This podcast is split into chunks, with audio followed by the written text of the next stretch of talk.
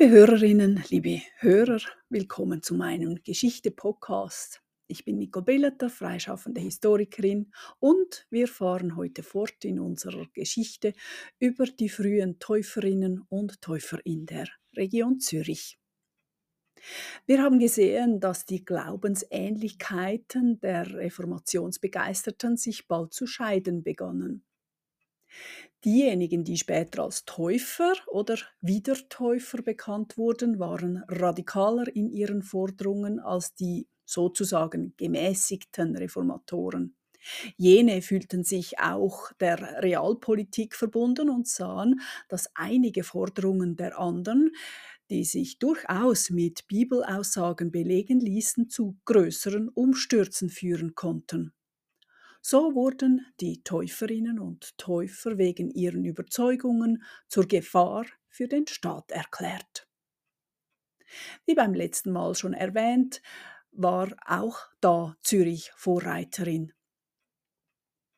Am 17. Januar 1525, fast genau zwei Jahre nachdem die Reformation per Beschluss eingeführt worden war, gab es die erste sogenannte Täuferdisputation. Für die Anabaptisten ging sie nicht gut aus. Sie erhielten Redeverbot. Gebietsfremde wurden ausgewiesen. Es folgte gleich darauf ein Ratsmandat, das öffentlich den Taufzwang für Säuglinge befahl. Neben Redeverbot wurden auch ausdrücklich Taufen in Privathäusern verboten. Bald galten auch Versammlungsverbote, was dem Zusammenhalt der Täuferinnen und Täufern schaden sollte. Vermutlich am Vorabend dieses Verbotes trafen sich einige der Zürcher Täufer und in den nächsten Tagen wurden 15 Erwachsene getauft. Weil sie sich in Zürich nicht mehr sicher fühlten, zogen sie nach Zollikon, ein paar wenige Kilometer vor der Stadt gelegen, wo eine erste eigentliche Täufergemeinde entstand. Ab dem 25. Januar trafen sich dort einige Gleichgesinnte in Privathäusern. Diese Versammlungen hatten bald eine recht große Gefolgschaft. Menschen aus allen Schichten kamen dann zu. In dieser Gemeinde waren auch die in der letzten Folge erwähnten Konrad Grebel und Felix Manns tätig. Hier wurden weiter Erwachsene getauft und die Gläubigen versammelten sich in der Kirche, aber auch in Privathäusern, ja sogar beim Brunnen, um zu diskutieren. Sie wollten sich neu organisieren. Wie in urchristlichen Gemeinden sollte es zugehen. Nicht mehr nur die Pfarrer, ja einfache Menschen lasen aus der Bibel vor und brachen das Brot, schenkten Wein aus in einer Annäherung an das Abendmahl. Jeder neu getaufte Erwachsene konnte weitere Personen taufen und alle, die lesen konnten, durften predigen. Dem Druck der städtischen Obrigkeit konnte die Gemeinde aber nicht ewig standhalten. Immer wieder intervenierte Zürich in der Gemeinde. Schließlich wurden gar 14 Männer und sieben Frauen aus Zollikon in der Stadt eingekerkert. Die stete Verurteilung, der Druck des Staates gegen Zollikon hatte schließlich den gewünschten Effekt. Das Gemeindeleben der ersten Täufergemeinde erlosch im Sommer 1526. Von Seiten Zürichs war man dabei immer konsequenter und auch nachdrücklicher gegen alle Täuferinnen und Täufer vorzugehen. Es wurden Geld- und Gefängnisstrafen ausgesprochen, schließlich kamen Folterungen hinzu. Ab 1527 wurden die Strafen drastischer. Seit März gab es ein Mandat, das die Erwachsenentaufe bei Todesstrafe untersagte. Später wurde nur schon der Besuch einer Täuferversammlung bei Todesstrafe verboten. Auch schrieb Zwingli immer häufiger Traktate gegen diese Überzeugungen. Wie in der letzten Episode kann man solche Entwicklungen anhand einiger Biografien veranschaulichen. In Zürich stechen Konrad Grebel und Felix Manz hervor. Der Vater Konrad Grebels war Ratsherr. Er gehörte der renommierten Zunft zur Meisen an, war auch Abgeordneter an der eidgenössischen Tagsatzung. Sein Sohn Konrad war stets international vernetzt, stand mit diversen Humanisten in Korrespondenz. Und er gehörte schon seit Beginn zum Kreis von Zwingli, wo er auch Felix Manz kennenlernte, mit dem ihn bald eine tiefe Freundschaft verband. Die beiden arbeiteten also in den 1520er Jahren mit Zwingli zusammen. Sie gingen durch Zwinglis Schule und nahmen Kernstücke des evangelischen Glaubens genau dort auf. Manz nahm zusammen mit Zwingli Hebräischunterricht. Grebel arbeitete als Gräzis mit Zwingli zusammen. Und Zwingli hatte eine hohe Meinung, besonders von den Sprachkenntnissen der beiden. Die drei waren auch im sogenannten Kastelberger Kreis zusammen. Dieser Kreis war eine Lerngemeinschaft, die humanistisches Gedankengut außerhalb der Universitäten zugänglich machte. Der Kreis war nach dem Vorbild der Platonischen Akademie gebildet. Der Name bezog sich auf den Buchhändler Andreas Kastelberger, in dessen Haus der Lesekreis jeweils stattfand. Der Kreis wurde spätestens im Frühsommer 1520, also vor der Reformation, gegründet. In diesem Kreis war es üblich, dass jemand Kenntnisreiches über ein Thema berichtete, das Zuhörer aufnehmen konnten. Es wurde über das Gehörte diskutiert und schließlich bei einem gemeinsamen Essen gesellig verarbeitet. Wichtigstes Thema war dabei immer die Bibel, die ja so immens wichtig war, um das Wort Gottes wahrhaftig umzusetzen. Und eben, neben Zwingli waren doch dort auch Manz und Grebel tätig. Auch Simon Stumpf, der Pfarrer von Hönk, war dort anzutreffen. Ihn kennen wir als späterer Predigter gegen den Zehnten. Offenbar stand der Lesekreis allen offen, die etwas für ihre Weiterbildung tun wollten.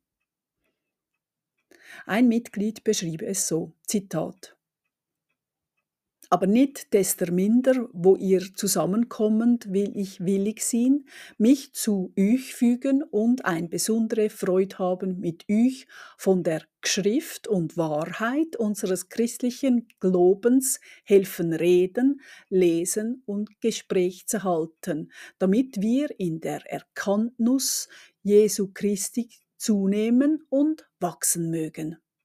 Zitat Ende. Offenbar kam es in diesem Kasselberger Kreis bereits zu den unterschiedlichen Auslegungen, so wie wir sie später von den Täufern kennen. Oftmals wurde heftigstens diskutiert, ja gestritten.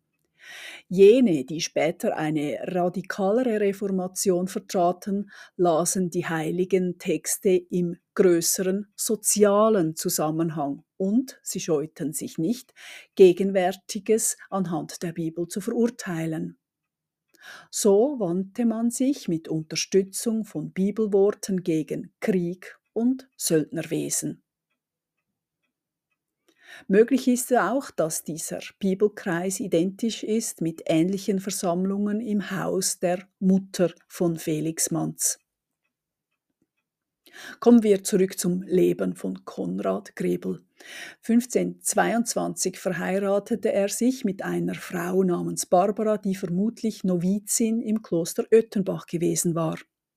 Er trat nun öffentlich für die Reformation ein, wollte einen Umbruch und störte schon einmal die Predigt, die ihm zu altkatholisch war.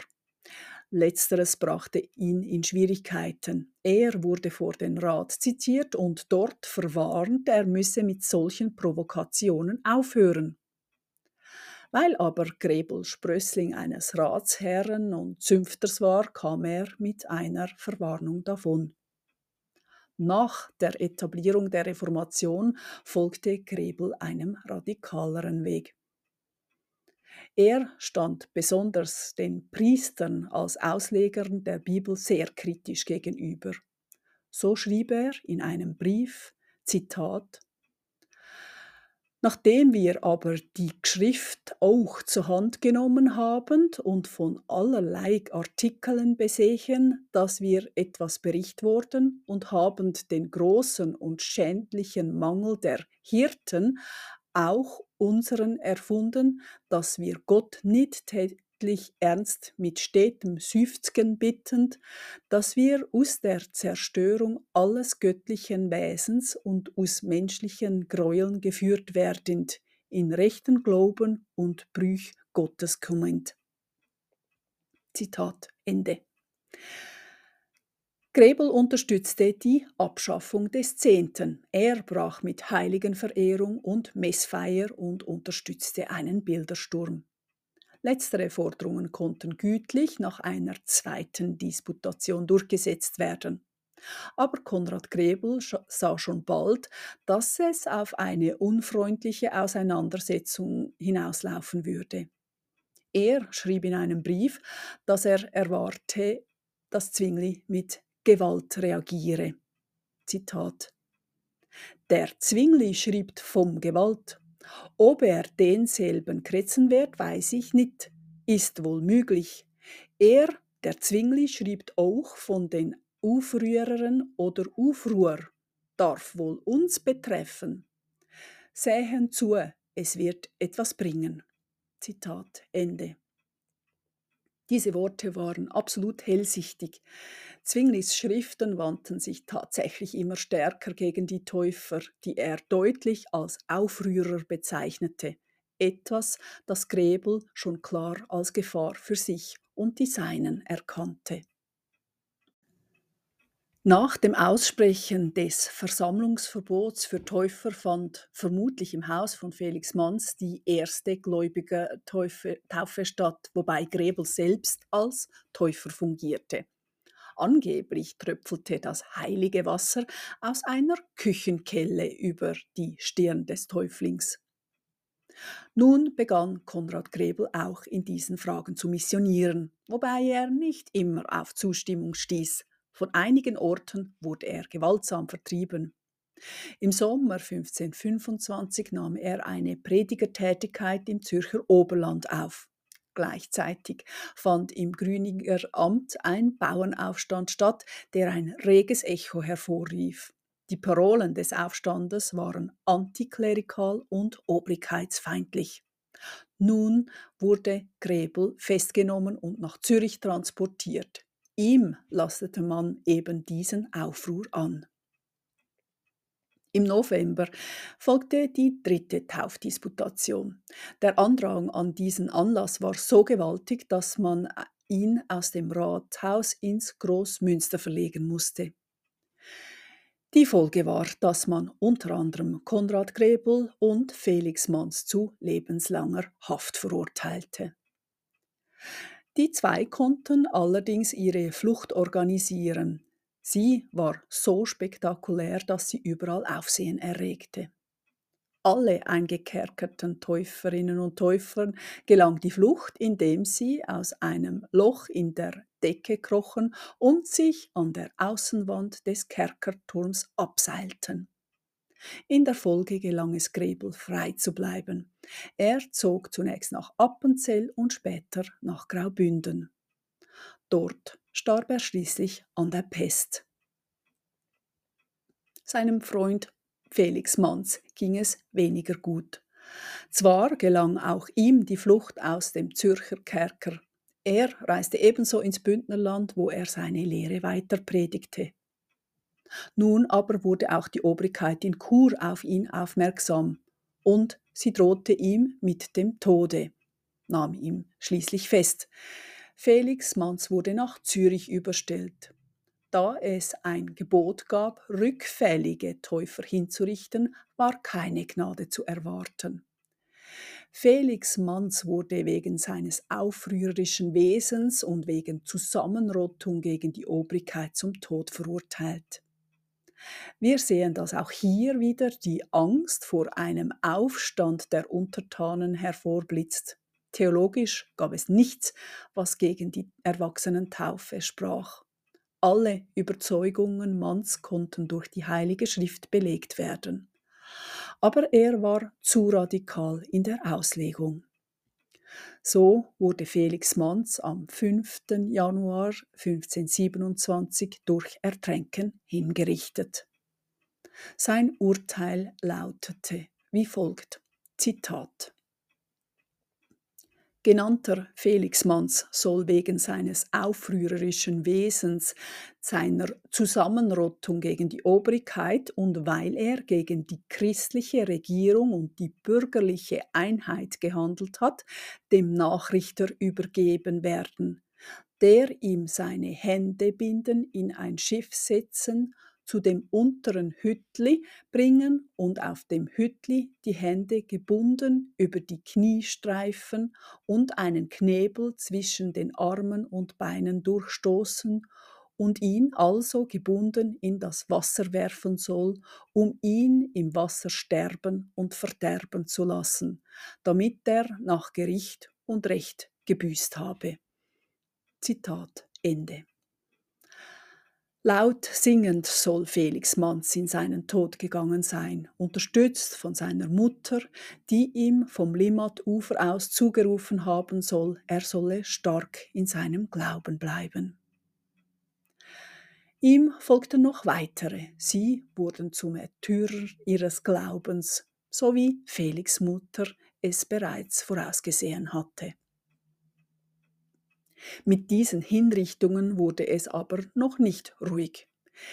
Die Bewegung war immer wieder im Zürcherischen Rat Thema, ebenso in der Kirche.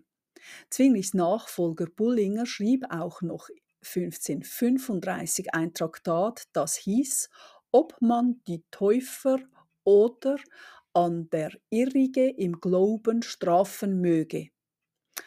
Argumentiert wurde für die Herausgabe dieser Schrift, Zitat, weil die Täuferei an vielen Orten mehr zu als abnahm, war eine ehrsame Obrigkeit zu Zürich heftig damit geplaget, dann zu Wädischwil, Grüningen und durchgehends an dem See hatte es derselbigen viele, die bei Nacht zusammenkamen und hin und wieder in den Hölzern und Wäldern predigten.